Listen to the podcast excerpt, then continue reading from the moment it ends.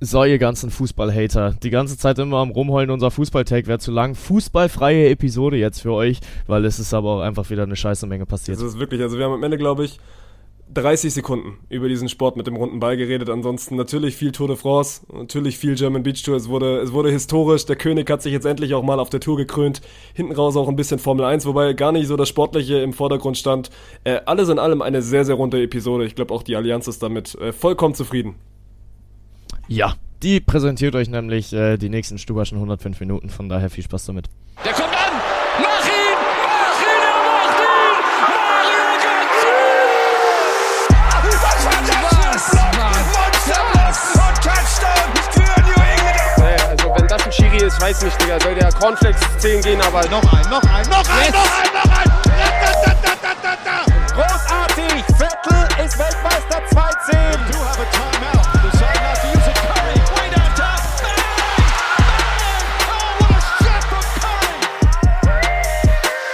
Curry! Mittwoch 14.14 Uhr, 14, ich habe gerade schon gesagt, mit einer Schnapszahl geht's rein in die neue Episode frisch geschwebeltes Kölsch. Heute unter Zeitdruck. Warum, das kann euch Bengt erzählen. Es bringt äh, richtig viel, wenn du am Podcast statt sagst, äh, habe ich gerade ja schon erzählt, weil eigentlich, was die Leute jetzt gerade gehört haben, ist das, was wir am Ende aufnehmen, worüber es in der Folge ging. Aber ja, mit Schnapszahl geht's rein. Ähm, für mich auch noch so ein bisschen verkatert. Zeitdruck, weil ich gleich Handball spielen gehe. Äh, ich habe nächste Woche Handballprüfung und deswegen muss da noch ein bisschen Game Time rein. Äh, ja, hallo Martin, wie geht's dir? Mir geht's gut und selbst? Mir geht's auch sehr gut, aber wie gesagt, noch ein bisschen verkatert, weil gestern war Konzertzeit. Und, du hast erzählt, äh, man, vor allem also nicht nur irgendein Konzert, sondern du hast dir einfach, einfach fucking The Weekend angeguckt. Bin ich ein bisschen neidisch. Ja, war auch gut und ich muss halt gestehen, ich bin jetzt nicht so ein Überfan von The Weeknd. Ähm, also er macht gute Musik, da brauchen wir ja nicht drüber reden, aber ich kenne jetzt halt nicht seine 75 Lieder, die er da gespielt hat. Ähm, aber Ja, muss wirklich Prozent sagen, denn? Also bei The Weekend sind Ja. doch 50% Banger, die man so oder so kennt. Und dann selbst Ja. die anderen 50% hast du safe irgendwann schon mal gehört. Also ist jetzt ja nicht so, oder gab es wirklich Songs, die du so zum ersten Mal gefühlt gehört hast? ja, ja, safe Ah, okay. viele, weil er ist ja auch mit einem neuen Album irgendwie auf Tour unterwegs und da, ja, habe ich mir jetzt auch nicht so die große Mühe gemacht, da reinzukommen, weil ist auch am Ende egal, weil The Weeknd ist ja auch einfach ein Vibe, ne? Also der bringt ja immer denselben Vibe an Musik mit.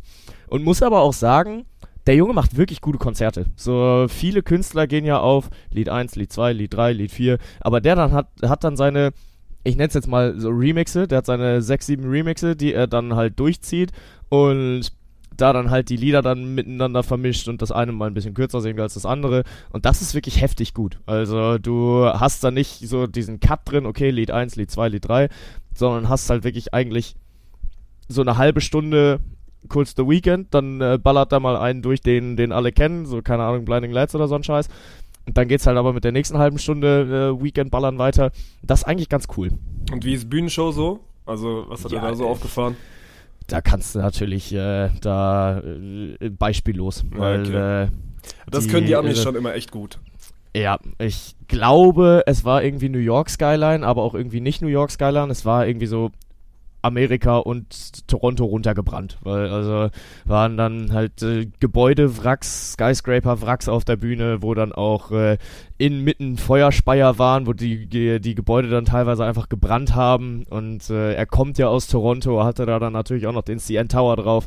Und alles halt so ein bisschen abgewrackt, aber auch spacig, weil da hing dann so ein richtig fetter Mond direkt über der Bühne, was aus meiner Perspektive aus sehr geil war, weil wir wirklich gute Plätze hatten, aber aus anderen Perspektiven schon noch hart beschissen, weil er dann halt auch ziemlich viel Sicht blockiert, wenn du halt einfach so ein 10 Meter Durchmesser Mond einfach über, über dieser Bühne schwebt. Ähm, ja, aber dann hast du noch so Armbänder bekommen, die dann halt äh, im Beat anfangen zu leuchten und dann auch immer einmal so eine, so eine Welle irgendwie durchs Stadion gehen lassen oder was auch immer. Das war schon wirklich heftig gut. Also die Atmosphäre, die war schon wirklich eine 12 von 10. Oh, ich bin neidisch, Mann. Weil ich hatte ja bis jetzt in diesem Jahr so, so zwei große Konzerte, die ich so mir mal ein bisschen angedacht habe. Also einmal Post Malone in Köln und einmal Elton John in Köln, die ich dann ja immer Ja. jeweils mit einem Tourstop irgendwie verbinden wollte.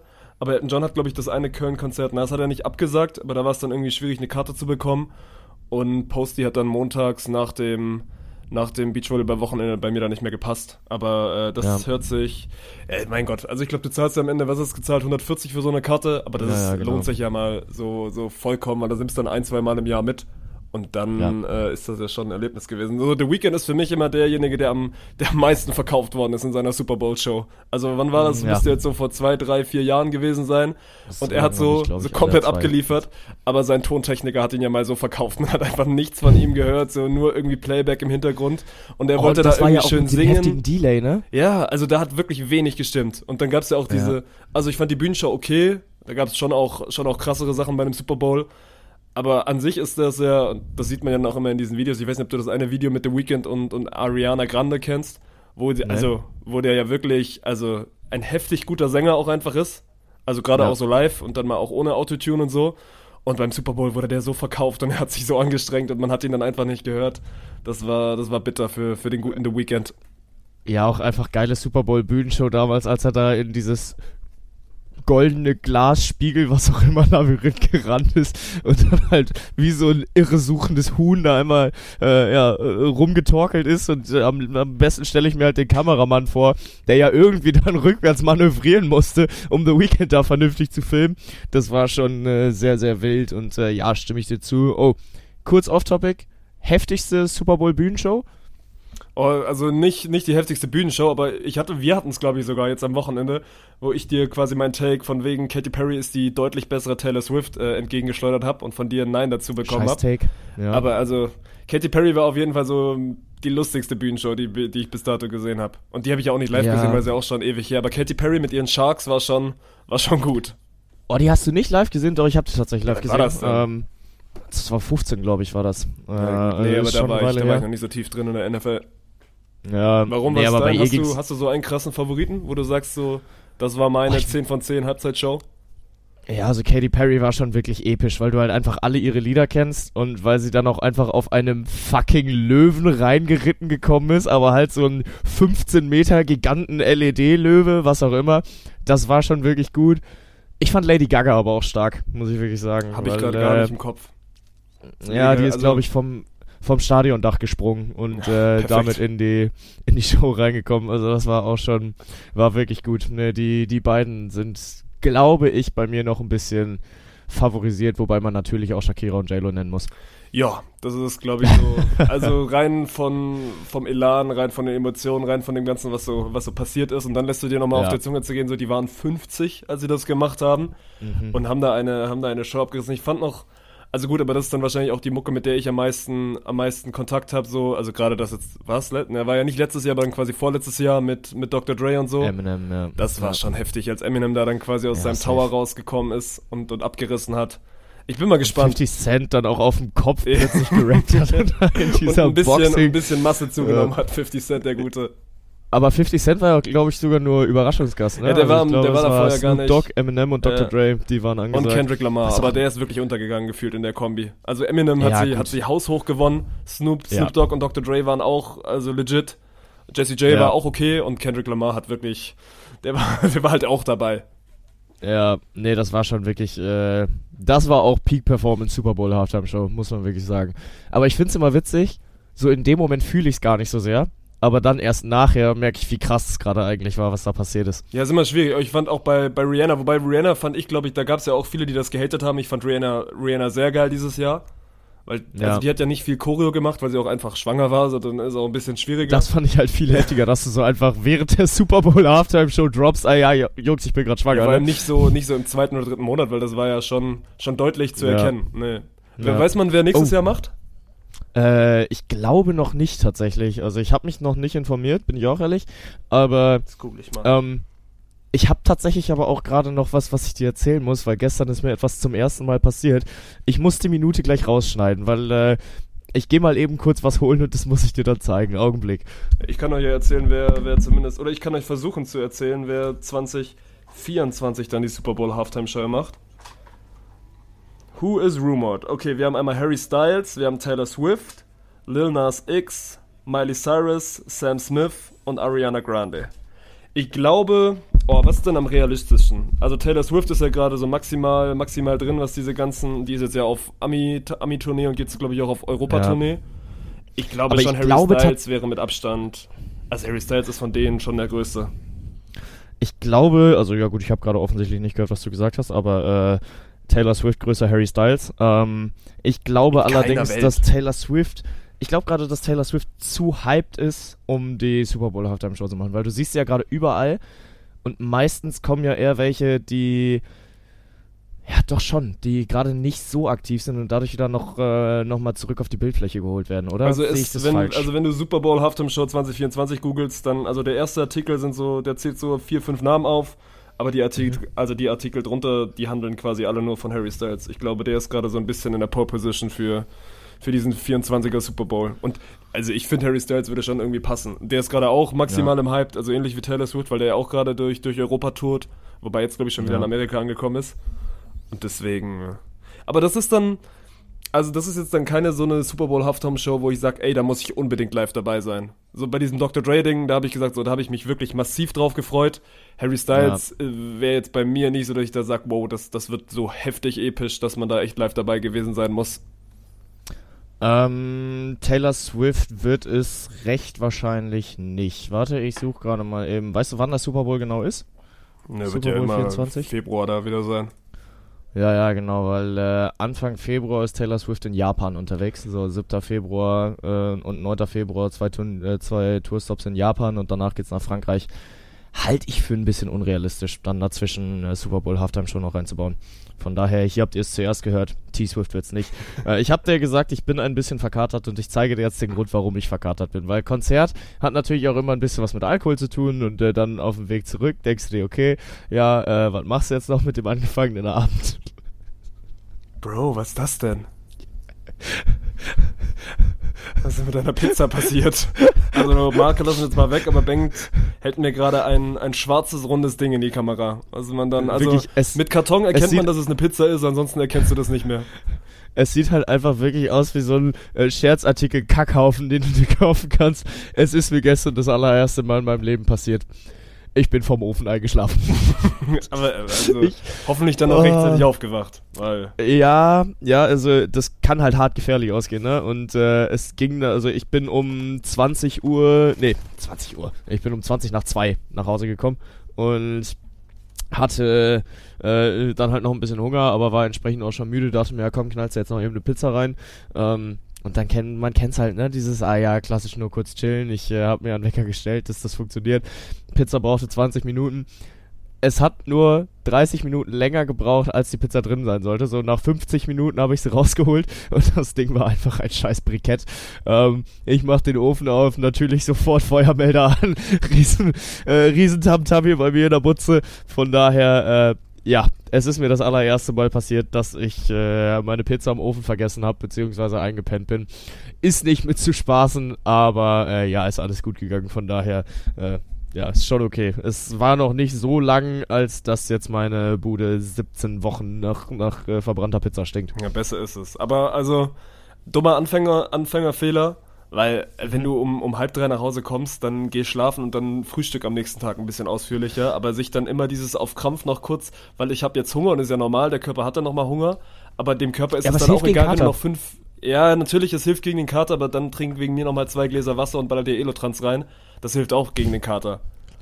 Ja, schon. Und äh, das Ding ist, ich hatte auch unterwegs überlegt, hm, machst du jetzt Döner, machst du jetzt Pizza? Nee, komm, ich habe eh noch Pizza zu Hause, die 8 Euro sparst du dir mal. Mhm, In den. Sand gesetzt.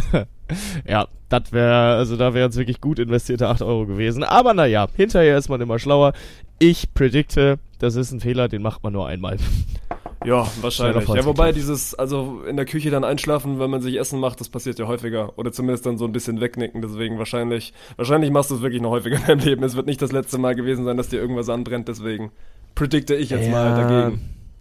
Wir schauen mal, wir bleiben da dran, wir bleiben da dran. Äh, wir bleiben da dran, ähnlich wie die Verfolgergruppe bei der Tour de France, die gerade alle Adam Yates jagen. Geil, ey. Okay, wir, wir gehen rein mit dem, mit dem erfolgreichsten und größten Sportevent der Welt. Zumindest laut TikTok. Ich weiß selber Das nicht, was ist- die das Zahl ist- Es ist eigentlich Quatsch. Ich hatte, ich hatte das, Ja. glaube ich, mit dir und mit Yannick. Es gibt so ein Ja. TikTok aus dem Ami-Raum, das, glaube ich, auch relativ viral gegangen ist, wo so die fünf größten TV-Ereignisse im Sport quasi aufgezählt worden sind. Und die Tour de France ist zumindest laut deren Quellen die Eins mit, weiß ich nicht, 3,5 Milliarden Zuschauern. Milliarden, ja. Aber also kann ich mich, kann ich mir irgendwie beim besten Willen nicht vorstellen. Also es ist ein riesen Sportevent und so. Natürlich gucken das unfassbar viele, vor allem weil es halt auch einfach über einen ganzen Monat geht. Aber eine Fußball-Weltmeisterschaft geht auch über einen Monat und da werden ja dann, also Fußball größer Fahrradfahren. Da sind wir uns ja, glaube ich, immer noch Es- einig. Es ist heftig, was du für ein 180 gemacht hast, weil am Samstag hast, nee, Sonntag war es, hast du wirklich noch deine Hand dafür ins Feuer gelegt. Ja, ich habe halt, dass dieses, ja, ich hab halt größer immer ist. diese Quelle zitiert. Also ich, das, mir ging es Ja. darum, dass es dieses Video gibt, das das sagt. Nee, das stimmt auch. Also ich habe das Video auch gesehen und hab's damals auch schon nicht geglaubt. Und dass du mir das dann jetzt nochmal auftischen wolltest, fand ich einfach eine Riesenfrechheit, weil du weißt, wie fucking groß die Fußball-Weltmeisterschaft ist. Und wenn sie gerade nicht in Katar stattfindet, dann äh, löst sie in Deutschland auch einen Hype aus, weil wir normalerweise auch vor den Ball treten können. Ähm, ja, und keine Ahnung. Also ich bin schon immer noch der Meinung, dass äh, das größte Einzelsport-Event der Welt äh, die Fußball-Weltmeisterschaft Aber es ist in einer ähnlichen nicht- Riege, glaube ich. Und also für alle, weil ich glaube, das geht Ja. schon immer unter. Also viele wissen nicht, Ja. wie groß Ja, diese doch, Tour de France schon. ist. Ich weiß nicht, weil ob sie es in Deutschland halt Milliarden sind, nicht- aber Ja, also ich glaube, in Deutschland löst sie halt einfach nicht mehr so den Hype aus, weil wir schon seit Ewigkeiten keinen guten Fahrer mehr haben. Und äh, ja, dann auch dieser ganze Jan-Ulrich-Doping-Skandal damals, äh, den den Radsport halt einfach beschmutzt hat. Hajo Seppelt von der ARD ja auch irgendwie seinen persönlichen Krieg gegen den Radsport das ist auch wirklich, also das ist auch ein maximal aufzudecken. peak deutsches Ding, weil also es waren ja nicht nur die Deutschen, die damals also in der Vergangenheit Scheiße gemacht haben, sondern alle Nationen haben das gemacht. Aber trotzdem, Ja. dass man dann in Deutschland da immer wieder der Erste ist, der, der so, also hier mit dem erhobenen Zeigefinger auf den Radsport guckt und gibt da jetzt auch wieder eine aktuelle Story aus, aus dieser Tour de France-Saison mit Phil Bauhaus, der jetzt, glaube ich, einmal Zweiter und einmal Dritter wird, der aber in einem, in einem Team fährt, das dann irgendwie eine Verbindung zu einem Arzt hat, der damals in dieser schlechten Zeit gedopt hat.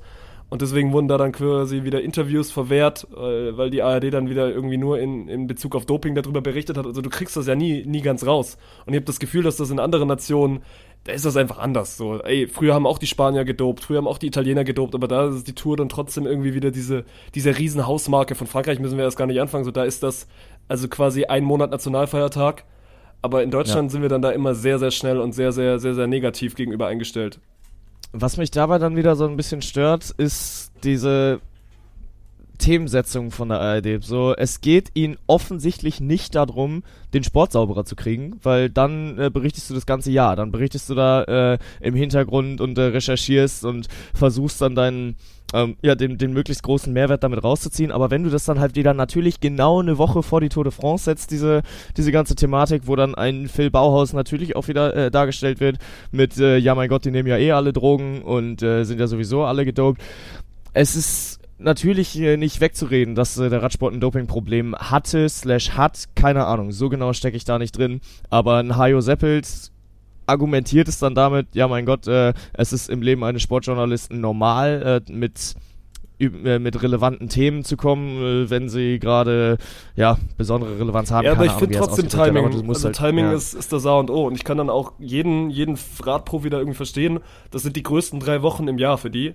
Und dass du dann Ja. in diesen drei Wochen nicht einfach mal auf deine sportliche Leistung runtergebrochen wird oder dann zur Not geh, guck dir den Menschen genauer an und geh da irgendwie auf, auf Hintergründe ein, aber dann jedes Mal wirklich mit diesem Doping-Thema konfrontiert zu werden, das, das ist ja dann auch irgendwie für die ermüdend. Und natürlich haben die dann keinen Bock, da Ja. jedes Mal sich vor die Kamera zu stellen und sagen, ja gut, ich bin jetzt hier gerade Zweiter geworden, das ist der größte Erfolg meiner Karriere. Und dass du dann aber immer wieder betonen musst, nein, ich bin sauber, nein, ich, ich, ich mache das alles nach bestem Gewissen. Ich, ich, kann das, ich kann das schon nachvollziehen, wo das herkommt. Und natürlich, wenn wir jetzt generell einmal bei diesem, bei diesem ganzen Doping-Thema sind, du kannst es nie sicher wissen. Also du kannst es nie Ja. zu 100% sicher wissen, dass dieses gesamte Peloton am Ende wirklich äh, dopingfrei da durchfährt. Ich möchte, also ich, ich, ich hinterfrage das mittlerweile natürlich, aber ich, ich gehe davon aus und ich glaube, wenn du, wenn du diese Tour wirklich verfolgen willst und als Fan irgendwie bei dieser Tour dabei sein willst, dann musst du das ausblenden können. Dann musst du einfach zumindest äh, das Vertrauen haben zu sagen, ey, dieser Radsport aktuell ist sauber und die, die sind einfach kranke Sportler und, und, und kämpfen sich da wirklich drei, drei Wochen am maximalen Limit durch. Und ich weiß, dass da viele dann sagen, ja gut, das ist naiv und ja, du, du machst dir deine Welt, wie sie dir gefällt. Das lasse ich alles zu und dafür hat der Radsport auch in, in den letzten Jahren einfach viel zu viel falsch gemacht. Und was heißt in den letzten Jahren, aber zumindest so in den letzten Jahrzehnten, wo es dann eben wirklich Ja. diese, diese ganz schwarze Phase gab. Aber irgendwann musst du dich ja mal davon lösen. Du kannst ja nicht jetzt einfach auch für, für die kommende Zukunft immer sagen, ja gut, bloß weil mal früher was scheiße war, wird das jetzt immer so sein.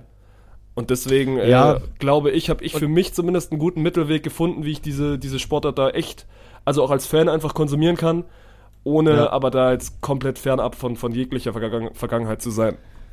Ja, ich finde, man sollte sich halt einfach an den Fakten orientieren, die dann von äh, den Nadas und Vadas dieser Welt äh, auch belegt werden, weil wir haben es letzte Woche in, äh, in Düsseldorf erlebt, als dann die nationale Dopingagentur, Anti-Doping-Agentur vor der Tür stand und äh, mal einmal gesagt hat, hier Kunst Görzinger, ihr habt zwar gerade gewonnen, aber äh, drei Stunden lang gehen wir jetzt nicht von eurer Seite und äh, guckt mal, was da drin ist in eurem Urin. Und wenn es gerade faktisch belegt ist, dass da nicht gedopt wird, dann finde ich, darfst du auch über die sportliche Leistung reden. Ich finde es trotzdem genauso richtig, dass investigative Sportjournalisten dahergehen und Dinge hinterfragen. Das ist unser Job als Journalisten. Und äh, das ist dann auch äh, die Aufgabe, die sich ein Hajo Seppet gemacht hat. Nur wenn es dir wirklich nachhaltig darum geht, den Sport sauber zu halten, für einen fairen Wettkampf zu sorgen, dann kommst du nicht jedes Mal wieder am 24. Juni damit raus, um äh, gerade das Thema zu setzen, wo es Relevanz hat, sondern kümmerst dich nachhaltig um Verbesserungen und äh, arbeitest mit den Athleten zusammen und äh, keine Ahnung, gehst äh, auf deine auf deine äh, Wege, die du als Investigativjournalist äh, für dich gefunden hast. Und die hat Hajo Seppelt gefunden. So äh, seine Russland Ist der Beste. äh, Also zum Thema der- Geheimsache Doping. In der Thematik. Ja, ich, ich habe trotzdem meine Meinung zu ihm, mit der, über die können wir aber mal privat schnacken. Die hat äh, hier keinen Platz. Und Nee, also über, über, über Ja. das Menschliche und über seine, über seine Arbeit an sich. Also wie er an seine Ergebnisse kommt, da kann man, kann man auch drüber streiten, aber er ist rein von den journalistischen Ergebnissen, die er bringt, ist er, ist er der Beste in der, in der, in der Szene. Ja, ja, total. Aber also er hatte dann ja jetzt auch ein klärendes Gespräch äh, mit Bauhaus zusammen, äh, wo äh, Phil Bauhaus ja erst äh, die ganzen ARD-Interviews äh, vermieden hat und dann jetzt aber auch gesagt hat, jo, äh, Hajo haben sie auch öffentlich auf Twitter ausgetragen, fand ich auch gut. Äh, lass mal das klärende Gespräch suchen und sie sich dann auch zusammengesetzt haben. Haben natürlich unterschiedliche Standpunkte, aber mal insofern ihren, ihr Kriegsball beigelegt, dass Phil Bauhaus jetzt auch für die ARD dann wieder für Interviews bereitsteht. Was natürlich auch einfach gut ist und schön und auch positiv für den Radsport in Deutschland zu bewerten ist, weil du brauchst in Deutschland halt auch Identifikationsfiguren, um so einen Sport groß zu ziehen. So, warum ist die NBA in Deutschland ein Ding? Ja, weil Dirk Nowitzki das Ding in Deutschland halt scheiße groß gemacht hat und äh, weil der jemand war, mit dem konnten sich die Deutschen identifizieren. Und wenn du jetzt endlich mal wieder einen Weltklasse-Fahrer, zumindest mal im Sprintformat äh, in der Tour de France hast, und derjenige sich von den deutschen Medien löst, damit gewinnst du halt keinen, äh, absolut keinen, äh, keinen Blumentopf. Und es ist gut, dass sie sich zusammengesetzt haben. Ich wage trotzdem anzuzweifeln, dass es einem Hajo Seppelt nur um die Reinheit des Sportes geht, sondern da ein Stück weit auch persönliches Interesse an Reichweite steckt. Ja, das ist ja, ist ja meistens bei den ganzen Journalisten so, wenn du dann auf der Ebene oder auf der, der Größe angekommen bist, dass da dann auch meistens immer, wie Olaf so, Olaf immer so schön sagt, persönliche Befindlichkeiten mit, mit einer Rolle spielen. Ja. Aber lass uns dann doch einmal kurz aufs Sportliche kommen, weil so Phil Bauhaus ist ein, ist ein wahnsinniger Lichtblick für, für den deutschen Radsport, wird jetzt einmal Zweiter, einmal Dritter, wirklich also umgeben in einem Sprintfinale, wo, wo Leute da mitfahren, die, glaube ich, das Fünffache von, also von dem verdienen, was er so in seinen Geldbeutel bekommt. Also ist einfach Ja. eine riesen Überraschung, dass er, dass er vorne mitfahren kann. Tour, um da jetzt vielleicht auch die ganzen von euch einmal abzuholen, die ansonsten nicht so viel verfolgen, kannst du eigentlich aufteilen in, in zwei Rennen. Es geht dann immer natürlich einmal um die, um die Tageserfolge bei diesen 21 Etappen, die es gibt und dann einfach im Großen und Ganzen ums Gesamtklassement. Also wer schafft es am Ende, ja, die schnellste Zeit über alle 21 Etappen zu fahren. Das ist dann quasi die Königsdisziplin. Und dann gibt es natürlich meistens auf diesen Etappen immer Bergankünfte, wo dann so die, die richtig guten Fahrer gegeneinander fahren und eben diese Sprintankünfte, wo dann viele immer sagen, ja gut, die fahren 180 Kilometer da einmal quasi durchs Land und am Ende entscheiden zwei, zwei Zentimeter, weil das eine Rad dann ein bisschen weiter vorne ist. Das ist jetzt gerade so am Anfang der Tour immer, immer das Ding und genau in dieser Disziplin im Sprint ist Phil Bauhaus wirklich, also maximal am Start, kann mit den Besten der Welt mithalten. Bis jetzt gab es zwei Sprints, zweimal hat Jasper Philipsen gewonnen. Das ist so mit der Beste, den es da gerade gibt. Aber äh, aus deutscher Sicht sehr, sehr erfreulich, dass, dass Phil Bauhaus da wirklich gut mitfahren kann. Und ich kann mir, kann mir sehr gut vorstellen, dass der vielleicht wirklich noch, also wirklich einfach schafft, eine Etappe bei der Tour zu gewinnen. Und das ist das Größte, was so geht bei, bei einem Radprofi. Ja, nee, mm, most definitely. Und äh, ist ja bei ihm gerade auch so ein bisschen das Thema, dass er jetzt noch mit einer Strafe beäugt wurde, weil er einen Kontrahenten aus Sicht der Tour äh, ja 1,8 Kilometer lang behindert haben soll. Und äh, Das ist aber generell immer. Also guckt euch gerne mal Ja. diese, diese Ziel, also das macht die Tour ja auch gut, oder zumindest von den Übertragungen. Sie lassen dann quasi auf den letzten anderthalb oder zwei Kilometern einfach mal ein Heli über diesem Feld kreisen und dann sich da wirklich mal, also wieder Rad gefahren wird, so von wegen Ellenbogen links, Ellenbogen rechts und dann so Körperkontakt ist dann normal und dann schau halt, dass du nicht von deinem Fahrrad fällst. Das ist schon irgendwie wieder eine eigene Welt. Ja, nee, total. Und äh, keine Ahnung, ihm wurden jetzt halt ein paar, äh, paar Punkte abgezogen. Ich glaube, alle, die er bislang gesammelt hat, wurden ihm abgezogen in der, in der Sprintwertung. Hat halt, äh, wie du schon gesagt hast, im, in der dritten Etappe den zweiten Platz geholt, in der vierten Etappe jetzt den dritten Platz geholt. Und ja, ist aber gerade äh, mal wieder oben auf und lässt sich seine Laune davon noch nicht verderben. So muss jetzt 500 Schweizer Franken zahlen, 511 Euro. Ähm, auch, ja, keine Ahnung, wie da die Verhältnismäßigkeiten im, im Radsport sind, ob das jetzt viel ist oder wenig, keine Ahnung. Ähm, aber ja, kriegt dann 30 Sekunden Gesamtstrafe, aber er sagt sich, ey, ich habe gerade die Zeit meines Lebens, ich fahre hier absolut geile Ergebnisse, den dritten Platz nicht. könnt ihr mir auch nicht wegnehmen. Und äh, deswegen, es geht ja bei ihm auch einfach noch nicht um den Gesamtsieg der Tour de France. Das wird ja, wird ja bei ihm auch nie um den Gesamtsieg gehen. Also für die Sprinter geht's dann Ja. immer nur irgendwie, es gibt dieses grüne Trikot für den besten Sprinter, aber für die geht's einfach dann drum, auf diesen flachen Etappen irgendwie probieren, am Ende ganz vorne zu sein und dann, dann haben die auch ihren Soll erfüllt. Aber wenn wir dann auf die, auf die ganz großen Superstars mal gucken, dann, äh, also es sind vier Etappen gefahren und man merkt sofort wieder das, was wir euch jetzt auch schon die letzte Woche erzählt haben. So, es gibt mit Jonas Wingegaard und Tadej Pogacar gibt's zwei, die fahren wirklich in einem anderen Universum, die sind so gut, da können die anderen nicht ansatzweise mithalten. Und äh, gerade, also wie heftig das dann auch wieder losgeht, weil es gerade auf dieser zweiten Etappe dann auch, glaube ich, so, also mini, minimale Zeitbonifikation gab, wenn du, wenn du als erstes den Berg oben bist, da geht's dann so wirklich um so 10, 4 und, und 3 Sekunden. Am Ende fahren die ja, rechne das aus, 21 Etappen, so eine normale Etappe dauert viereinhalb Stunden, 21 mal 4 mal 5, so wie viele Stunden die dann in, also unterwegs sind und wie heftig sich jetzt Safe schon. 96 Stunden. Hast du ohne Taschenrechner oder hast du im Kopf gemacht? Naja gut, also 4 mal 21 kriegt man schon hin. Das sind äh, 84 und äh, 5 mal 21 wärst du dann bei 105. es geht auf jeden Fall in Irgendwas in der Richtung. Mitte landest du dann bei 96 Ja, Stunden. ist heftig. Und 96 ist auch ein toller Fußballverein, aber das können wir, können wir nachher dann wieder haben. Auf jeden Fall, worauf ich Heute, raus wollte. heute nicht. worauf ich raus wollte, ist halt, also am Ende sind wir da in, im dreistelligen Stundenbereich und die, die betteln sich an Tag zwei schon um, um so wirklich mini, minimalste Sekunden und da merkst du ja dann sofort schon, okay, die wissen alle genau, um was es geht. So Pogacar war jetzt in diesen ersten vier Tagen so, also der zumindest diejenige, der einen besseren Eindruck macht, weil er eben diese mini, minimalen Sekunden sich, sich abzwickt, aber das wird auf jeden Fall, also kann wirklich ein heftiges Duell werden zwischen den beiden, wenn sie dann wirklich auf diesem selben Level sind. Es geht das, glaube ich, morgen das erste Mal wirklich in die Berge. Also heute, heute pirschen sie sich ran an die Pyrenäen und dann legt die Tour de France das ja auch immer so, dass dann schön Samstag, Sonntag die Bergetappen sind, wo dann auch alle, Ja. alle in Frankreich quasi, quasi am Start sind. Und ja, ich habe, wie man glaube ich schon raushört, maximal, maximal Bock und ja, hoffe einfach, dass wir das irgendwie über drei Wochen gestreckt bekommen und dass einer von den beiden jetzt nicht sogar noch mal besser ist, weil ansonsten ist so ein Radrennen dann auch schon um, also schnell entschieden. Wenn du, wenn du sofort merkst, okay, der eine ist einfach zu gut, ja, natürlich, dann kann er stürzen und dann kann vielleicht irgendwie eine Verletzung, Verletzung passieren, aber ansonsten verliert er ja das Rennen nicht. Deswegen ist es wichtig, dass es einen zweiten Kontrahenten gibt. Den gibt es aktuell und deswegen kann das eine, eine legendäre und historische Tour werden. Aber du bist ja auch nicht der Einzige, der da wahnsinnig hyped für ist, weil äh, die ersten Tage ging es ja in Spanien los, im Baskenland. Und meine Fresse sind die Straßen da voll, ey. So, du hast da wirklich teilweise Passagen, wo auch nur ein Fahrrad zwischen den ganzen Leuten äh, dazwischen herpasst, weil die Jungs sich einfach, äh, Jungs und Mädels und alle anderen sich hier so dicht an die, an die Straßen randrücken und auch immer so happy sind, dass dann da irgendjemand gerade vorbeifährt und alles rastet aus. So, es gibt, glaube ich, keinen Meter Strecke, wo keine Menschen da standen und das sind halt dann auch immer seine 180 bis 204 Kilometer, die die da abreißen und es ist einfach alles so brechenvoll und das macht so unfassbar viel Spaß. Ich liebe diese Bilder, ne? wenn sie dann wieder den Berg da hochkraxeln und dann, also es passt wirklich nur ein Begleitmotorrad und das Fahrrad durch und ansonsten stehen die halt dann wirklich in fünf Reihen gedrängt irgendwie auf diese, weil es sind ja meistens auch immer irgendwie so, so flache Bergstraßen, die sich dann da hochschlängeln und dann immer, also ich liebe das dann auch, ich weiß irgendwie dann für die, für die Radfahrer ist das gar nicht so cool, wenn die dann wieder mit ihren Rauchbomben da kommen, aber wenn das dann da wieder alles dampft und dann mit den, mit den verschiedensten Kostümen und die Leute schreien da einfach nur rum und haben eine gute Zeit, vor allem das musst du dir ja mal denken, ne, die stehen da ja, um diesen besten Platz zu haben,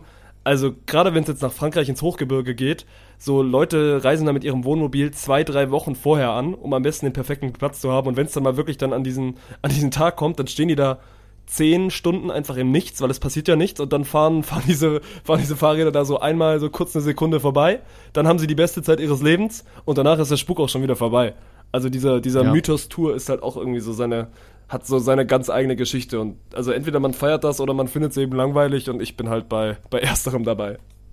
Ja, safe, safe. Aber damit auch, glaube ich, erstmal genug Tour für heute, weil äh, wir haben noch drei Wochen, in denen wir äh, uns, ja gut, zweieinhalb Wochen, in denen wir uns die Tour nochmal anschauen können. Aber äh, uns gebührt es gerade einmal zur Weltmeisterschaft zu gratulieren. Obwohl, nee, ja doch, komm, machen wir, machen wir ganz kurz Handball, weil äh, Deutschland wird U21 Weltmeister und äh, ja, ich will nicht sagen relativ überraschend, aber mit einem guten Kader sind wir angetreten oder einfach auch ungeschlagen durch diese allem WM auch gekommen. deutlich. Das also halt- guck dir doch gerade Ja, auch mal ja, die. K.O.-Spiele an. Das war, das war auf eine Art Ja. und Weise beeindruckend, dass du dann echt so gesagt hast, vor allem, also es ist fast ein bisschen untergegangen, weil es war ja, also es war eine Heim-WM, also wurde ja quasi Ja. auch in Berlin gespielt und so richtig hat man es dann trotzdem nicht mitbekommen. Also jetzt mal im Vergleich so die U21 Fußball-EM, die ja nicht in Deutschland stattgefunden hat, so, das hat ja wieder massiv Wellen geschlagen. Also am Ende, weil es Ja. auch einfach König Fußball ist. Aber Handball muss sich da ja eigentlich nicht verstecken. Deswegen äh, fast ein bisschen schade, dass das medial nicht ganz so nicht ganz so groß gemacht worden ist.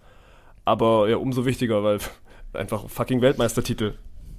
Ja, so sieht's aus. Und äh, keine Ahnung, das ist für Deutschland halt gerade auch dahingehend ein Zeichen, ein gutes Zeichen, weil guck dir mal so die Entwicklung vom deutschen Handball in den letzten Jahren an. Also ich glaube, wir können uns alle noch äh, mehr oder weniger gut äh, an die Weltmeisterschaft 2007 erinnern, als äh, Heiner Brandt uns dann zum Weltmeistertitel gecoacht hat.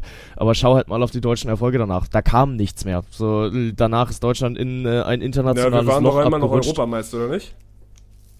Ich glaube, Äh, wir waren einmal Europameister. Hier mit Andi ja, aber Wolf war und halt. War, boah, bist du dir sicher? Ich glaube nämlich nicht. Also, ich glaube, so die letzten Jahre waren alle mal relativ erfolglos und äh, es ging jetzt erst wieder. Doch, 2016, in den- Mann. Echt? Ja. ja okay. Du bist doch unser. Handball-Guy.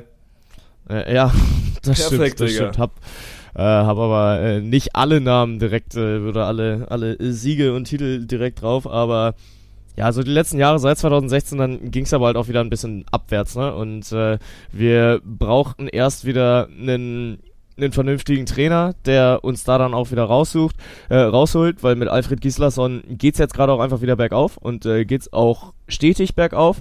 Ähm, waren jetzt halt äh, das letzte, ich glaube, sein erstes Turnier ist irgendwie auf dem 13. Äh, geendet, dann 11. Platz. Ging dann weiter mit äh, Olympia Viertelfinale und äh, dann im siebten Platz oder was, um dann jetzt bei der Weltmeisterschaft Fünfter zu werden. Zeigt halt einfach, dieser Trend geht gerade wieder bergauf und äh, es ist ein perfektes Timing so vor der Heim-EM. Also du kannst quasi die Zeichen nicht besser darauf stellen und wenn dann jetzt halt der Nachwuchs noch nachkommt und offensichtlich gerade eine fucking gute Weltmeisterschaft spielt, dann sieht's in Deutschland für den Handball mal wieder gar nicht so verkehrt aus. Und äh, also das Sportjahr 2024 in Deutschland kann wirklich. Also es hat Potenzial. Ja. Mal gucken, was die Fußballer so machen, aber gerade so diese Handball-EM, ich, ich, ich habe es mir gerade aufgerufen, so allein dieses Eröffnungsspiel in Düsseldorf in einem, in, in einem Fußballstadion wird ja also jegliche Rekorde brechen und dann, also gerade noch so, die Hallen sind alle wirklich geil mit SAP-Arena in Mannheim, Olympiahalle in München, so Mercedes-Benz-Arena in, in Berlin, Barclay, Barclay Arena in Hamburg und Lanxess Arena in Köln, wo dann so die Finalspiele stattfinden werden, wird auch wieder ein Selbstläufer sein und wir haben es ja beim, beim Champions League Final vorgesehen, so wie diese Halle kochen kann und jetzt stell dir mal vor, ein deutsches Nationalteam spielt da, spielt da irgendwie eine WM-Endrunde, die reißen ja die Stadt ab, so und deswegen... Spielt äh, ein scheiß Finale gegen Dänemark, die gerade beste Mannschaft der ja. Welt sind. Ey, das, das, das, ja. ist, stimmt, das habe ich mitgenommen. Das, du hattest, glaube ich, in Wien so einmal den Take, mal gucken, was 2024 mit der deutschen Nationalmannschaft passiert und wurdest dann so ein bisschen neckisch von der Seite angemacht, ja. Ihr wollt also die Dänen schlagen, aber na, unterschätzt das Ja. mal nicht. So eine Heim-EM und, und dann so diese, dieser ganz eigene Flair, der da aufkommen kann, ich glaube, das kann schon was ganz Besonderes werden. Ich glaube auch und sehe Deutschland gerade auch auf einem sehr, sehr guten Weg, dass das nächstes Jahr vernünftig was wird. Ich bin gespannt, wie viele Jungs von der U21 werden wir da sehen werden, weil es halt einfach natürlich nur weil du jetzt gerade in dem U-Bereich äh, die beste Mannschaft stellst und äh, da Weltmeister wirst, heißt es ja nicht automatisch, dass äh, auch wahnsinnig viele Leute davon übernommen werden. So wie oft sehen wir das im Fußball, dass du äh, ja eine unfassbar gute U21 hast, die auch äh, wahnsinnig begeistert, wo es dann am Ende halt aber vielleicht mal einer schafft, auch wenn du dann, dann gerade U21 Europameister bist. Und das verhält sich im Handball ja nicht anders. Also ich hoffe es und wünsche es mir sehr, dass wir ein, zwei Namen, die wir äh, gesehen haben auf U21-Ebene, ich äh, denke da unter anderem äh, an einen David Späth, der im Finale eine unfassbare Performance rausgeholt hat, um äh, Deutschland dann den Sieg auch zu bescheren. Ich glaube, äh, am Ende gewinnen wir irgendwie mit 30, 23 oder sowas war es, weil spät dann halt auch einfach äh, zur Crunch-Time der Partie komplett aufdreht äh, und mit einer 40-prozentigen äh, Wurf äh, gehaltenen Wurfquote, ähm, ja, unfassbare Stats dahinlegt. Das könnte einer sein. So, da haben wir in Deutschland jemanden im Tor, der natürlich Andy Wolf noch nicht das Wasser reichen kann, aber mal dahingehend unterwegs ist, da auch, äh, ja, tendenziell äh, das deutsche Tor äh, langfristig eventuell wieder zu füllen. Wir haben auf jeden Fall kein Torhüterproblem. Ich glaube, somit können wir, können wir den Handball-Take für heute, heute äh, beenden. Und Ja. äh, ich weiß nicht, ich würde dir eigentlich jetzt Props geben, weil ich glaube, du hast unsere letzte Folge irgendwie genannt. Ja, wann krönt sich denn der König mal? Es ist passiert. Und wer hat's predicted? Ja, ist gut. Aber das ist jetzt ja kein Hot Take gewesen. Dass Yannick Kühlborn in, in, in diesem, in diesem Ja. Beachsommer mal ein Tourturnier gewinnt, das ist, ist ein relativ Base Take von dir. Also zumindest mal Ja, das im stimmt, Vergleich, was du aber sonst so ich- raushaust. Aber ich habe dir den genauen Zeitpunkt genannt. Und äh, ich sage auch, es war die einzige Chance, weil ich glaube, das Teilnehmerfeld wird nicht einfacher als dieses Wochenende, auch wenn ich nicht damit sagen möchte, dass dieses Teilnehmerfeld einfach war. Ähm, aber letzte Woche im Finale haben sie sich gegen die Ponys geschlagen geben müssen und dann gewinnen sie dieses Wochenende in Düsseldorf das Finale von der German Beach Tour und dann siehst du einfach nur so diese ehrlichen Emotionen fließen bei Yannick und bei Erik und äh, wie sie sich dann einfach heftig freuen. Aber jetzt in diesem Moment muss ich dann auch mal wirklich meine allergrößten Props an die Ponys aussprechen. So David und Bennett Ponywatz, die sofort rübergehen, um zu gratulieren. Dann äh, gibt's das Siegerinterview und du siehst einfach, wie Bennett Ponywatz dann gerade mit vier Bier, okay, korrigiere, drei Bier von der Ballerbude wiederkommt, um mit den Jungs da drauf anzustoßen. Und äh, wirklich so ein heftiger Respekt zwischen diesen beiden Teams. Du verlierst gerade das Finale und äh, dann gehst du da aber hin und sagst, ey Jungs, das ist einer der größten Momente überhaupt für euch. Und das haben Yannick und Erik danach auf Instagram auch äh, bekannt gegeben. So, yo, den 2. Juli 2023, den werden wir beide auf jeden Fall eine ganze Weile lang nicht mehr vergessen. Ähm, weil Yannick hat so lange darauf gewartet. Und es war so eine große Sehnsucht, diesen Titel dann endlich zu gewinnen. Und dann, äh, ja, ist es der finale Punkt, den die beiden machen und Yannick wirklich mit einer Ehrenrunde durchs Stadion packt seinen persönlichen, äh, ja, packt seinen persönlichen Flieger aus, um äh, sich dann äh, mit, mit Erik in den, in, im Sand zu wälzen und das waren einfach nur so unfassbar schöne Bilder. Ja, und das, also es war ganz spannend, weil Dirk und ich haben uns, also wir kennen die beiden jetzt ja auch, auch gut. Dirk natürlich noch mal ein bisschen besser als ich, aber so Yannick ja dann quasi auch mit, mittlerweile ein fester Bestandteil unseres Kommentatorenteams. Und wir haben uns dann so gefragt, also wie, wie sieht dieser, dieser Moment des Erfolges dann aus, ne? Für so ein Team, das da so, so lange drauf hingearbeitet hat und das letzte Woche so knapp, knapp davor war. Man, also ich weiß nicht, ob ihr, ob ihr Yannick gesehen habt, der war am Boden zerstört, als er diesen Matchball fallen gelassen hat, ne? Diesen Aufschlag auf die Linie, den er dann einfach nicht annehmen wollte. Und also sich da dann natürlich auch nochmal rauszuziehen und also selbst wenn du, wenn du weißt, was passiert und dass dann da so diese, diese komplette, kompletten Emotionen rauskommen, dann kannst du dir ja die, also das Szenario hättest du dir ja nicht ausmalen können. Dass du also zum einen das Spiel auf diese Art und Weise gewinnst, weil sie spielen das perfekte Beachvolleyballspiel. Ich glaube, beide sind am Ende so bei einer First Ball Sideout Quote von 85%. Und die Ponys wissen auch sehr, sehr schnell, okay, wir haben heute gegen ein Team verloren, das einfach viel besser war als wir. Und dann aber in dem Moment auch sofort zu checken, ey, für die da drüben ist das gerade was ultra Besonderes. Und wir hatten auch eine gute Zeit in Düsseldorf. Ich meine, die Ponys haben einmal das Turnier gewonnen, sind einmal Zweiter gewonnen. Das ist jetzt auch nicht so schlecht, aber dann was für kranke Ehrenmänner das natürlich sind und einfach auch, einfach auch sozial nicht auf den Kopf gefallen, zu merken, ey, für die ist das gerade unfassbar besonders und wir machen den Moment vielleicht einfach noch ein bisschen besonderer, weil das auch was Besonderes einfach ist, was die, die beiden Teams da jetzt über dieses Jahr haben. Und ich bin mir sehr, sehr sicher, die werden noch ein, zwei epische Schlachten da schlagen. Also stell dir mal vor, so ein, so ein schönes Timmendorfer Halbfinale oder Viertelfinale, Kühlborn Stadi gegen die Ponys, äh, unterschreibe ich aber sofort.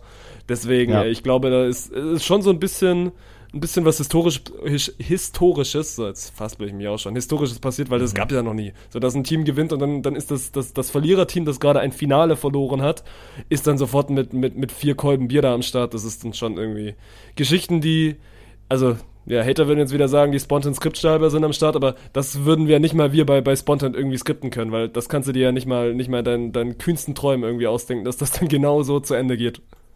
Ja, ja, ja, total. Und äh, wirklich, guckt euch diese Bilder an. Wenn ihr es noch nicht gesehen habt, ihr habt was verpasst. Also Ich hatte Gänsehaut am ganzen Körper. rein. Als ich es kommentiert habe, ich hatte wirklich Gänsehaut am ganzen Körper. ich habe jetzt gerade noch Gänsehaut am ganzen Körper, Mann. So, keine Ahnung, wir reden nur darüber und äh, es ist einfach unfassbar, diese Emotionen halt zu sehen. Ähm, so, schaut bei, bei Spontan auf YouTube vorbei oder schaut nochmal ins Wort rein. Da könnt ihr äh, entweder das Finalspiel auf YouTube nochmal anschauen, also die, die Highlights davon oder halt das ganze Ding im Wort. Und da dann einfach zu sehen, wie diese beiden Jungs sich äh, in den Arm fallen. So, ich glaube, der letzte Ball war ein Schlag von Erik in den Block von David rein. Der wird dann ins Ausgeblockt und Yannick realisiert es sofort und äh, zückt seine Cap, reißt sich sein Trikot vom Leib und fällt einfach nur seinem Erik in den Arm. Äh, ja, Momente für die Ewigkeit. Ja. Und also es gehört, also ich habe ich hab live on Stream gesagt, ich will das von niemandem hören, dass das irgendwie jetzt ein, ein einfacher Titel ist. Natürlich ist der Weg ins Finale für die beiden.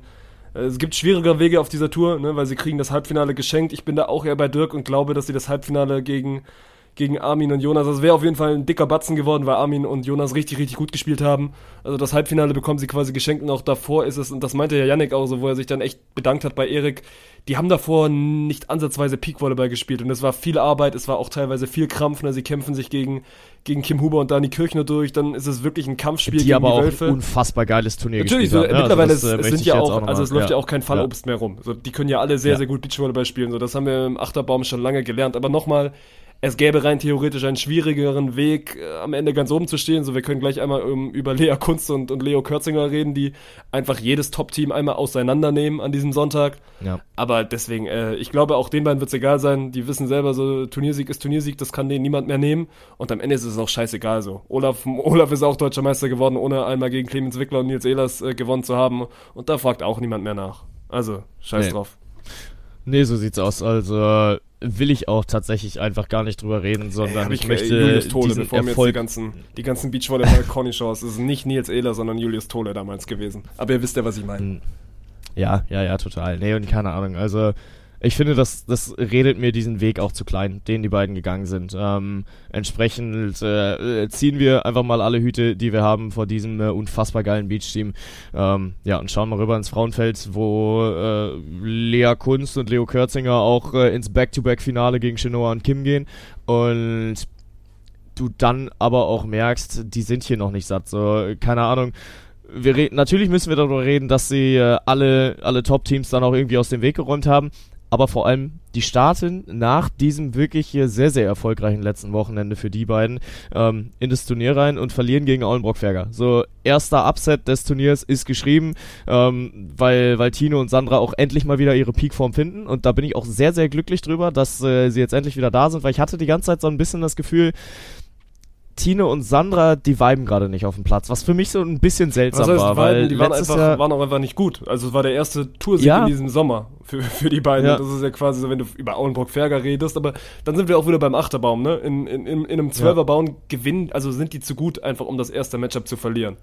Aber Ja. so diese Spitzen hatten sie auch letzte Saison und diese Saison war es halt, oder diesen Sommer war es einfach auch schwer, weil du ja quasi, also du brauchst ja in jedem Spiel, das du gewinnen willst, zumindest in der ersten Runde, eine Top-Leistung, eine, eine heftige Top-Leistung und dann selbst in der zweiten Loser-Runde, je nach Los, was du bekommst, musst du auch nahe am Peak-Niveau spielen, einfach für Tina und Sandra. Und das war in diesem Sommer bis dato noch nicht drin und deswegen, glaube ich, wussten aber trotzdem immer, immer alle, ja gut, die sind, sind, sind kein dankbares Matchup und das mussten dann Leo und Lea in der ersten Runde mal, mal bitter, bitter feststellen, weil äh, dann, dann verlierst du auch einfach, wenn du nur so mit 70% gegen Tina und Sandra spielst, die auf der anderen Seite einfach wieder ihren, also im positiven Sinne, ihren ekligen Stiefel da durchspielen und dann Sandra wieder mit ersten und zweiten Kontakten und, und Tine wirklich mit einem Aufschlag, den sie dann mal trifft, dann sind die auch echt unangenehm einfach zu bespielen.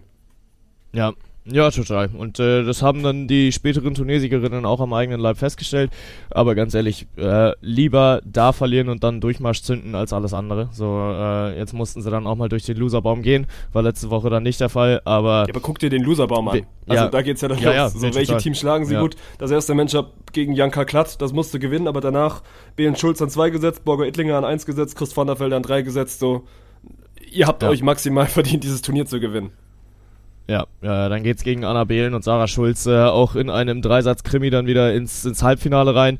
Ähm, wo du mir jetzt dann aber halt auch nicht wirklich erzählen kannst, ja, da hat dann das bessere Team gewonnen, sondern es ist halt einfach, wenn es im dritten Das Satz war mit zwei 50-50. vor ins, in, ja, ja, wenn es dann mit zwei vor im dritten Satz ins Halbfinale geht, dann kann es halt mal so fallen und kann es dann halt mal so fallen. Aber ihr habt ja den, den Spitznamen verteilt. Crunchtime Lea Kunst packt dann halt genau ihre Defense aus, wenn Crunchtime Lea Kunst gefordert ist. Und die haben sich wirklich reingebissen in dieses Turnier. Ja, und sie mussten dann am Finalsonntag nicht einmal Crunch-Time spielen. Also sie gewinnen Ja. vier Sätze zu 17, zu 15, zu 15, zu 15 gegen zwei der besten Teams, die in Deutschland gerade so rumlaufen. Also natürlich, du hast noch Müller-Tillmann, die sind noch mal, noch mal eine Stufe drüber und über Ludwig Lippmann, da wissen wir gerade noch nicht so richtig, wo die stehen. Haben jetzt auch ein gutes Turnier quasi international gespielt da in, in Luxemburg, aber ansonsten ist das so das Beste, was du gerade in Deutschland bekommst. Und also ich sag mal so, wenn du mir vor dem, vor dem, vor diesem Sommer gesagt hättest, ja, Kürzinger Kunst gewinnt Back-to-Back Turniere auf der Tour und verlieren dabei nicht mal einen Satz gegen, gegen Nationalteams, dann hätte ich dir einen Vogel gezeigt. Aber die sind Ja. mittlerweile ja sowas von real und dann auch sowas von gefestigt in diesen, also einfach maximalen Drucksituationen, weil ein Halbfinale oder ein Finale auf der Tour ist eine maximale Drucksituation. Und die spielen das runter, als Ja. würden sie den gesamten Tag nichts anderes machen. Und keine Ahnung, wie alt ist Lea? 21 und selbst eine Leo Kürzinger, die hatte echt schwierige Jahre jetzt die letzten, die letzten Jahre auf der Tour, ne? Weil dann hat auch da mal nicht, nicht alles geklappt. Ich kann mich immer noch an dieses Timmendorf, äh, ja, in Anführungszeichen Debakel mit Laura Ludwig erinnern, ne? Wo sie eine riesen Chance einfach nicht genutzt hat, weil sie, weil sie da ihre PS nicht auf die Platte bekommen hat. Und mich freut es einfach so maximal für die beiden, dass, dass da jetzt echt der Knoten geplatzt ist. Und ja, die also ein, ein waschechtes Favoritenteam auf der Tour sind. Ja, und vor allem, ich weiß nicht, wie du es gesehen hast, aber ich fand Christ Vandefelde in diesem Finale nicht schlecht. Also ich fand, sie haben also gut, Chenoa, Chenoa gut wird im gespielt. Nachhinein sagen, ja, natürlich kann sie es besser. Und für die ist es auch maximal bitter, dass sie jetzt das zweite Finale das in ist Folge halt auch verlieren. Chenoa, ne? Aber nö, Ja, also Kim, Kim spielt, glaube ich, ja. die beste Killquote über das ganze Turnier. Und das Ja. ist, also, Chris, das ist immer noch Chris Vanderfeld. Also, die sind, die sind sehr, Ja. sehr gute Beachvolleyballerinnen. Ja, nee, und dann geht's aber halt einfach darum, dass äh, nicht das schlechtere Team verloren hat, sondern einfach das bessere Team gewonnen hat. Ja. Weil, also Lea packt dann halt mal wieder ihre, ihr absolutes A-Game aus. Leo kriegt Zugriff im Block und da muss man sagen, der hat Chenoa komplett gefehlt. Also das Duell am Netz geht halt einfach ohne jeden Zweifel an Leo Kürzinger, die dann, oh, weißt du, hast du Stats offen, wie viele Killblocks am Ende im Finale waren? Finale glaub, weiß ich nicht. sechs oder Am Ende sind es, glaube ich, gewesen sein. 18 über, über, die gesamte, über die gesamte Woche. Ja, Also damit gewinnt Ja. sie das Blockduell auch, auch gegen, also nicht nur gegen Chenoa, sondern auch gegen die anderen Blocker, also auch gegen eine Sandra Ettlinger. Ja. Also sie war dann im Block die beste an diesem Wochenende. Und dann hast du die beste Ja. Abwehrspielerin und, und die beste Blockerin und das ergibt dann meistens einen Toursieg. Ja, und äh, auch da, wenn wir bei den Männern schon darüber geredet haben, dass äh, wir uns auf epische Schlachten zwischen den Ponys und äh, Küber und Stadi äh, freuen können. Ich sag mal so, ne? Also das, das Klein-Klein-Duell in Tourstop-Siegen steht gerade bei 2-2 zwischen Christ van der Das ist Felde und schade, Kunst. weil, also fast ein bisschen schade, weil ich habe mit Lea natürlich dann noch danach, danach auch gequatscht und sie meinte so, ja, München sind wir jetzt hier leider nicht dabei. Weil, also Kürzinger Kunst sind ja auch so ein Team, die schielen dann immer wieder auf diese internationalen Turniere und da haben ja Chenoa und Kim einfach, also die haben die glaube ich auch gemeldet, aber die haben ja von vornherein klar gesagt, so wir probieren auch einfach die Tourturniere mitzunehmen und fokussieren uns Ja. dann nach Timmendorf so ein bisschen auf das ganze Internationale, was kommt. Deswegen, ich glaube, in München stehen Kürzinger Kunst auch, oder also ich bin mir sicher, in München stehen sie nicht drin in der Meldeliste. Und da wird es dann Ja. auch sehr sicher die nächste Chance für, für Chenoa und Kim geben, wenn die das spielen. Ja, also gerade in, äh, in der Meldeliste natürlich an 1 gesetzt äh, Chris van de Velde und dann mit Paul Schieder, Gernot Krohn, Aulenbrock Ferger und äh, Fröhlich Schmidt und Apel Schmidt gerade äh, sechs Teams gemeldet, die äh, ja dann auf jeden Fall auch unter, unter sich ausmachen werden, wer das Ding da holt. Aber ja, ich glaube, die, dass die, die Favoritenrollen klar verteilt sind, darüber brauchen wir auch nicht zu reden. Äh, worüber wir noch einmal kurz reden können, ist, ist Fazit zu Düsseldorf 2, weil für mich äh, haben wir, gut, ich war in Hamburg nicht dabei, aber ich glaube, dass Düsseldorf 2 auch Hamburg geschlagen hätte, wenn ich es mitbekommen hätte. Äh, für mich war das, Es war das beste mit, Publikum, mit was Abstand wir das Beste, was wir jetzt auf der GBT in diesem Sommer, auch im letzten Sommer bekommen haben, weil es einfach gut, letzter Sommer ist schwierig zu vergleichen. Ich glaube, Münster hätte abreißen können, München war besonders, Ja. Düsseldorf war auch besonders, aber einfach von der Masse an Menschen. Ich glaube, wir hatten so 100, 110 Prozent Auslastung, weil wir waren ja quasi überfüllt. Leute saßen auf den Treppen, jeder Ja. Platz war quasi besetzt. Auf der Die ganze Stadtmauer war ja auch Promenade voll. in, in vier, fünf Reihen gestanden. Ist das überhaupt die Stadtmauer? Ich will es gerade fragen. Du, Also du hast das ja quasi durchgezogen, ne? am Wochenende immer Ja. von der Düsseldorfer Stadtmauer zu reden. Ja, aber es war, Ja. es war eine, eine komplette 10 von 10. Ja, ja, ja, also da auch wirklich nochmal so heftige Shoutouts an das Publikum, was das ganze Wochenende einfach gezogen hat. Also ich hätte nicht gedacht, dass der Samstag überhaupt besucht wird. Weil das Wetter schon wirklich kacke Da sind wir wieder beim war. Thema Deutsche, ne? Wie deutsch ist der Deutsche? Ja. Und wenn der Deutsche sich ein Ja. Ticket kauft, dann kommt er auch. Und ich glaube, du hast das jetzt auch schon häufiger gehört, so von wegen, es war auch unterschätzt wichtig, dass du am Samstag dann irgendwann diesen Modus angeschmissen hast, von wegen, ja gut, Wetter ist Wetter, können wir nicht ändern, aber wir können zumindest an unserer Laune arbeiten und dann so ein bisschen diesen, Ja. ich glaube, Dirk hat es immer Festival-Charakter genannt, also dass du geschafft hast, so diesen Festival-Vibe irgendwie so ein bisschen aufs Gelände zu bringen und zu sagen, ja gut, wir können trotzdem klatschen, wir können trotzdem eine gute Zeit haben. Und das haben die Leute ja, Ja. dann auch relativ schnell angenommen. Ja, so habe ich sie aber auch genau verkauft. Ne? So geil, Mann, äh, Mitte Juli in Deutschland oder Anfang Juli in Deutschland, Festival-Vibes, 17 Grad und Regen, richtig Bock. Lass mal gleich irgendwie wieder Dreckpopel aus der Nase ziehen und uns dabei ordentlich einen reinschallern. Aber das, das haben die Leute angenommen und das war halt wirklich gut und äh, bin ich auch wirklich sehr, sehr dankbar drum, dass viele Dinge so unfassbar gut aufgenommen wurden, dass das Publikum bei jedem abgewehrten Satz oder Matchball dann mit abgelehnt komplett also, mitgerannt Über ist. dieses Zuzu können wir uns können wir uns streiten, bin ich noch kein großer Fan. Dieses abgelehnt hat wirklich so natürlich ist Norman irgendwie dahingehend eine Legende mit diesem und wir und wir haben Matchball und dann zieht er das irgendwie 10 Sekunden, aber dieses Matchball und Satzball abgelehnt, wenn sich das etabliert und wir sind ja wir sind ja kurz davor, also das hat wirklich auch Potenzial, einfach wirklich ein, ein absoluter Banger auf dieser Tour zu sein. Und dann stell dir mal vor, Timmendorf ausverkauft, es ist einfach fucking Finalzeit und, und diese ganze Arena schreit zusammen mit dir abgelehnt. ist das dann ein geiles, ein geiles Bild. Wir arbeiten dran. Also äh, auch Aufgabe an alle äh, von euch da draußen, die das hier jetzt gerade hören und bei den nächsten Tourstops mit dabei sind. Äh, das ziehen wir durch und wir machen da ein heftiges Ding draus. Und ich bin auch sehr gespannt, wo am Ende das lauteste Publikum sitzen wird, weil da habe ich ja die, die Insta-Story das erste Mal in Bremen durchgezogen. In Hamburg war ich dann leider nicht dabei und habe Richie nicht gebrie gebrieft, mein Fehler. Aber dann in Düsseldorf haben wir es halt nochmal probiert. Wir haben dieses Stadion komplett ruhig gemacht, um dann halt zu fragen, wo das lauteste Publikum sitzt und dann auf Kommando ausrasten.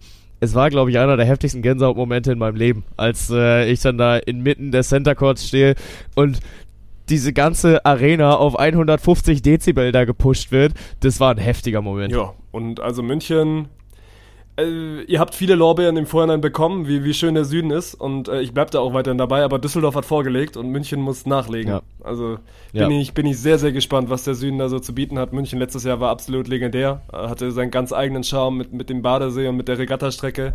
Ich glaube, Olympiapark kann, kann auch wieder in eine ähnliche Richtung gehen.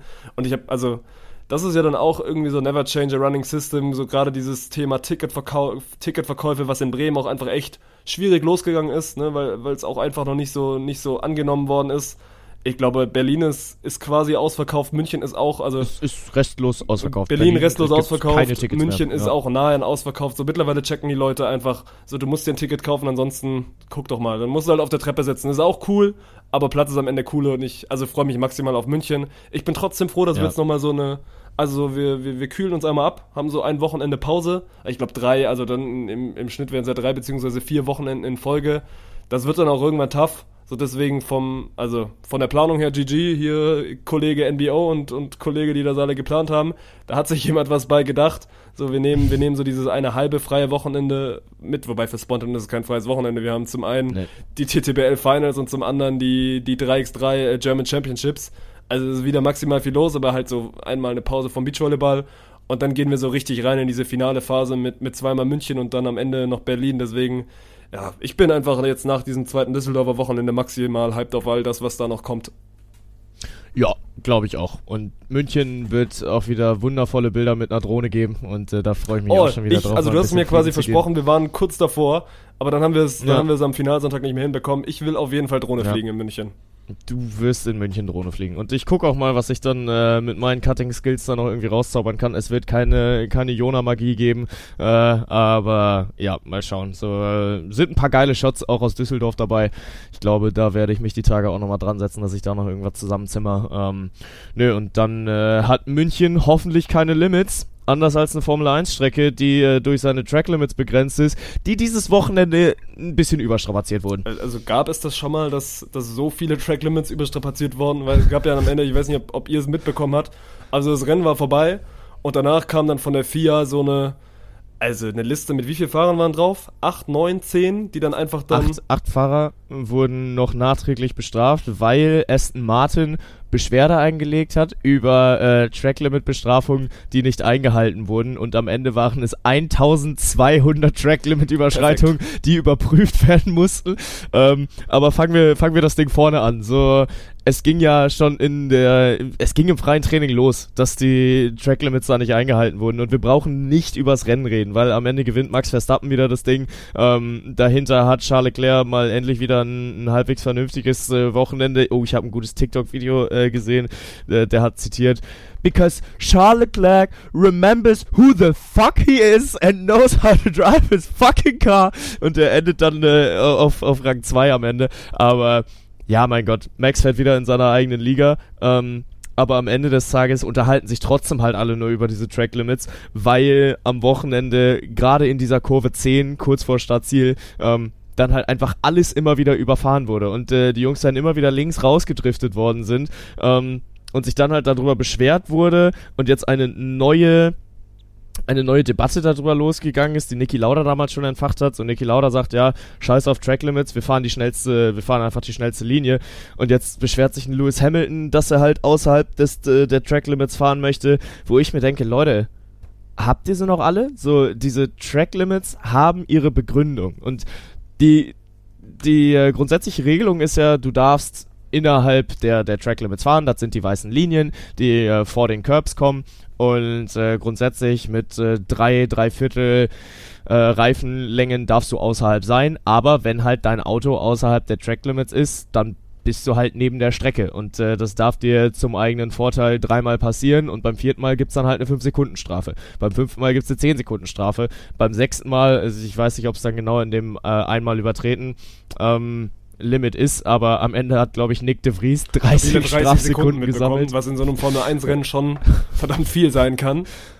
Ja, naja, und ähm, ich, ich weiß nicht, wie du dazu stehst, da können wir ja gerne mal ein bisschen drüber diskutieren, weil, also ich finde, die Track Limits haben ihre vernünftige, ihre vernünftige, ver vernünftige Bewandtnis. Und wenn du diese Track Limits wegnimmst, dann guck mal nach Frankreich. So in Frankreich hast du viele wahnsinnig unnötige Kurven, die dann halt einfach auf einem freien Feld mal nach links, mal nach rechts gehen. Ja, mein Gott, wenn wir da alle einfach nur gerade drüber, äh, gerade drüber schallern, sorry, dann können wir irgendwie Daytona 500 gucken, wo die dann äh, mit ihren, mit ihren Rallye-Cars einfach nur im Kreis fahren. Also, ich finde, die Formel 1 macht sich halt dadurch aus, dass du verdammt gut fahren musst. Und in Belgien, in Sanford, drehen die Jungs sich auch alle Nase lang, weil da ist halt Kies. Und wenn du da dann äh, mal neben diese Sonnekurven Kies schüttest, dann heizen die Jungs da auch nicht mehr mit 300 Sachen drüber, weil dann drehst du dich und setzt dein Auto in die Wand und dann ist das Rennen vorbei für dich.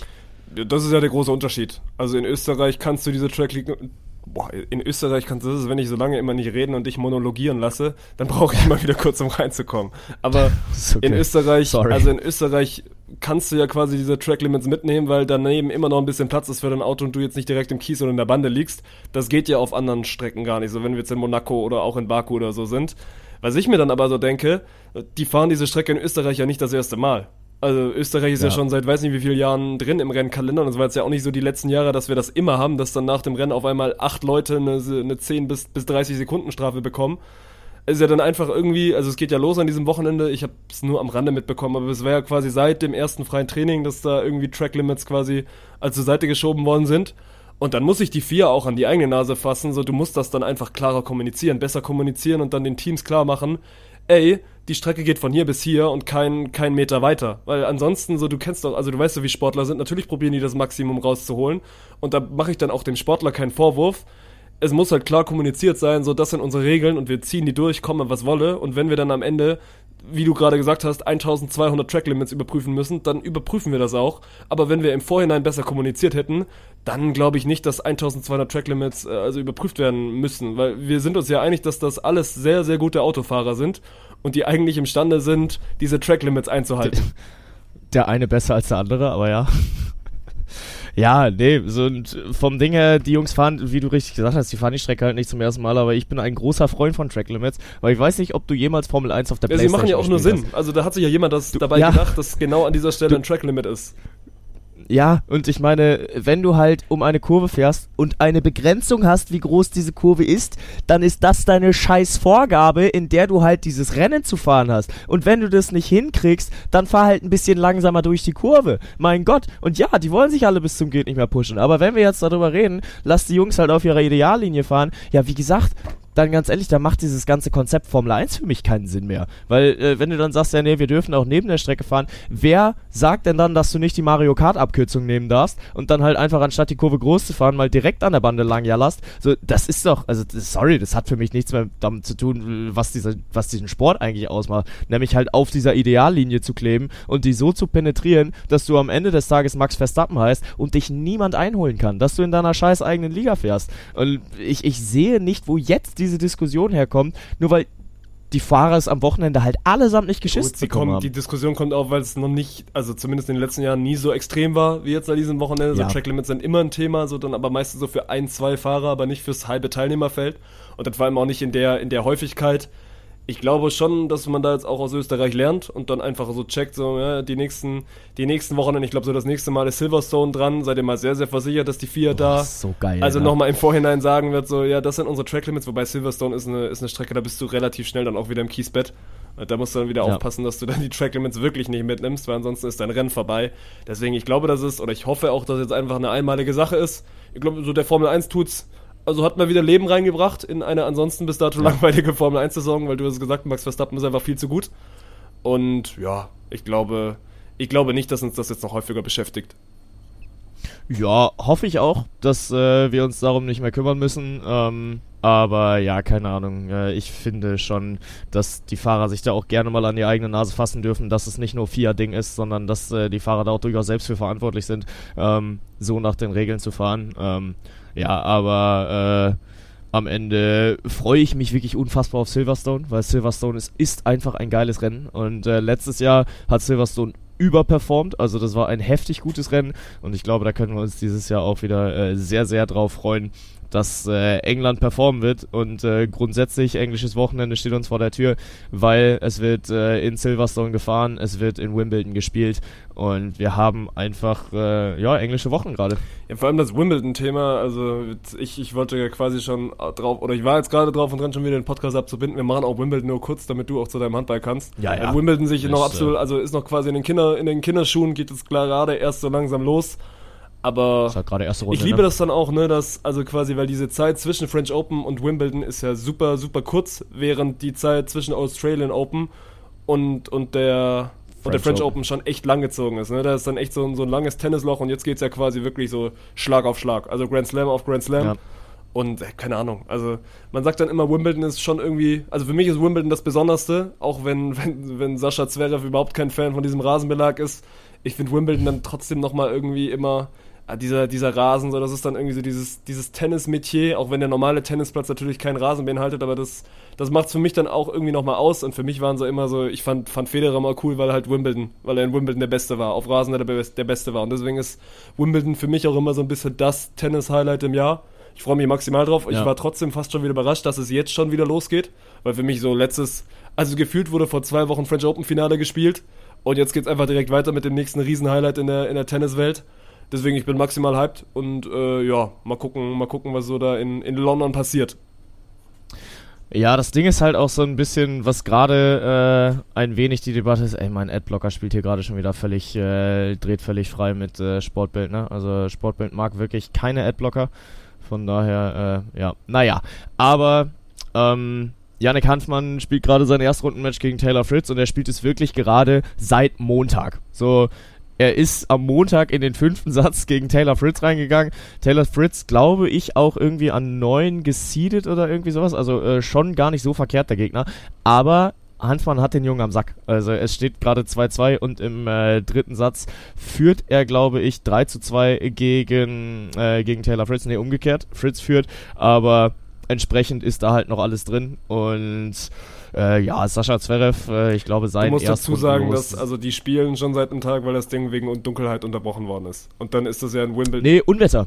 Unwetter. Also es äh, war dann halt äh, Regenpause am Montag und Dienstag konnten die nicht anfangen, weil es einfach so scheiße geschifft hat. Und äh, das war dann äh, gestern tatsächlich, die mussten 71 Spiele verlegen, weil Nee, genau, das, aber Re- es, äh, das also, Wetter ja, nicht hergegeben also. Dienstag wurde wegen Unwetter nicht gespielt, aber Montag haben die das Ding nicht zu Ende gebracht, weil es dann am Ende irgendwann dunkel geworden ist und das ja dann quasi in Ja, Wimbledon okay. so ist. Weil das ist ja auch das Ding, die Australian Open spielen sie ja quasi dann mit also mit Flutlicht durch und dann, dann wird da auch noch ein Spiel um 3 Uhr nachts irgendwie angepfiffen, wenn es denn sein muss. Gab es ja, glaube ich, jetzt auch dieses Jahr einmal dieses, dieses Match, das irgendwie so bis halb fünf oder so ging, äh, dann, dann der Ja. Zeitplan so verschoben hat, das ist in Wimbledon schwierig.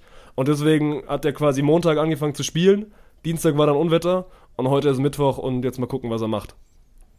Ja, ja, ja. Also es wird wirklich äh, alles verschoben und unterbrochen und äh, ich warte auch einfach die ganze Zeit darauf, dass dieses scheiß Spiel weitergeht, weil ich äh, dazu auch keine vernünftige Info finde. Das ist ja auch immer so ein bisschen dieses Problem, ne? Dass du das beim Tennis halt nie so genau ansagen kannst. Das ist dann ja immer äh, not before 1555 oder was auch immer.